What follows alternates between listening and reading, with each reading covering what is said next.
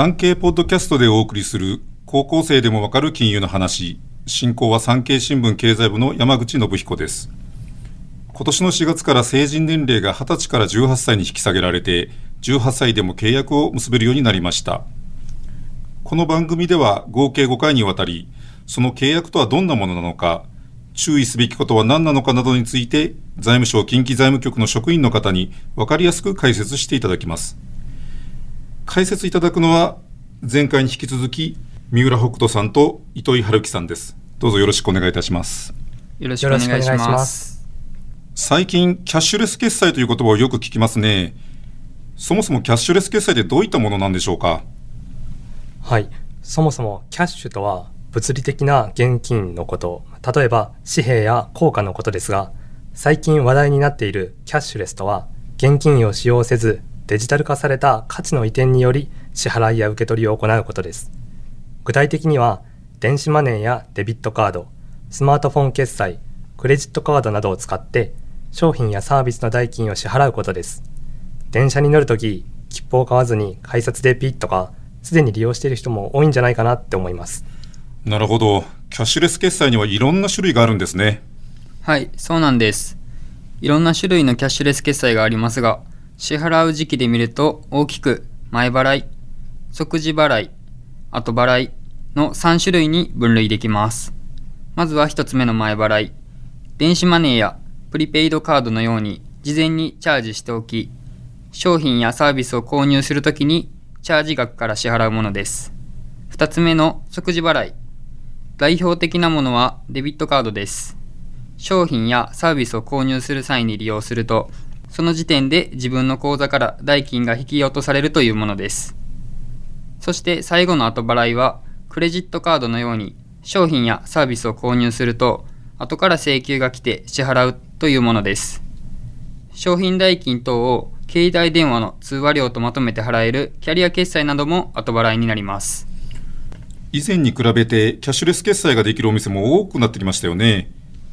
はい。最近ではキャッシュレス決済を利用できるお店がどんどん増えているという印象ですが、世界各国と比較すると、日本はキャッシュレス決済を利用できるお店はまだまだ少ない状況なんです。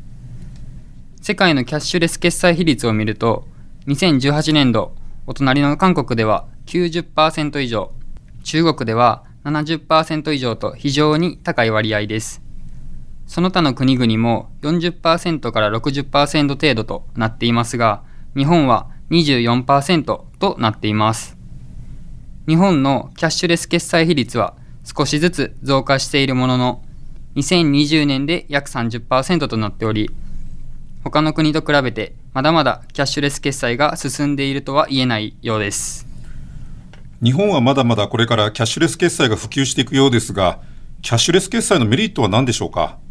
例えば、交通系電子マネーを使用すれば、電車に乗るとき、わざわざ切符を買う必要がなく、スマートフォンやカードで支払うことができるので、小銭を出し入れする手間がなくなり、身軽に出かけることができます。また、キャッシュレスなら、財布にお金がないって慌てて ATM を探さなくてもいいし、大金を持ち歩く必要もないので安心です。なるほど。では逆に、キャッシュレス決済のデメリットや気をつけておかないといけないことなどはあるでしょうか？はい。世界各国と比較すると、日本はキャッシュレス決済を利用できるお店がまだまだ少ないというのが一つのデメリットです。また、お金を使ったという感覚が湧きにくいというのもキャッシュレス決済のデメリットです。現金で支払う場合、財布からお金が減っていくのが実感できますね。でも、キャッシュレス決済の場合、金額がいくらであっても、ピッと同じ操作で支払うことができます。手軽に支払いができるので非常に便利ではありますが、反面、お金が見えにくくなるので、使いすぎには十分注意してください。その他にも、デメリットとして挙げられるのは、身に覚えのない買い物履歴が見つかったといったトラブルの発生です。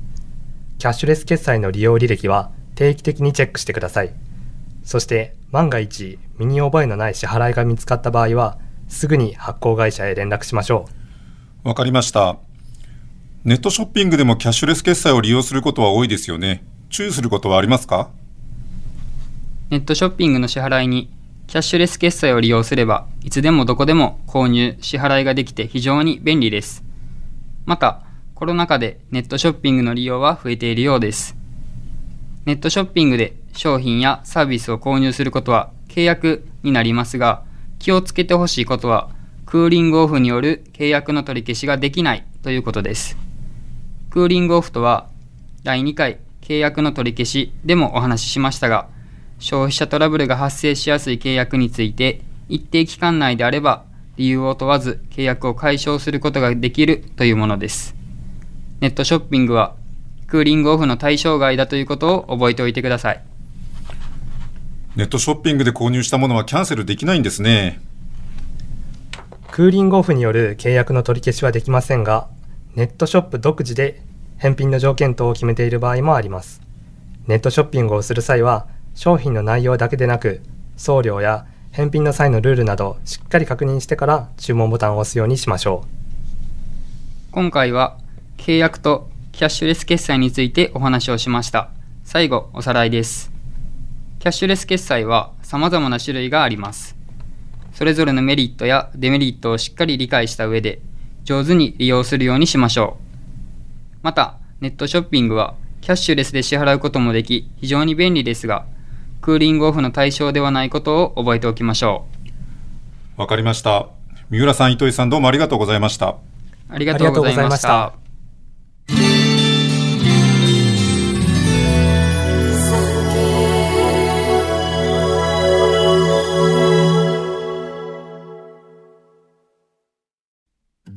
産経ポッドキャスト島唄の歴史の陰に名刀あり好評配信中です。日本の歴史が好きお城や史跡偉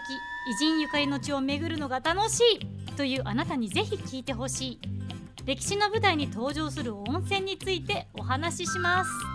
詳しくは産経ポッドキャストで検索してください。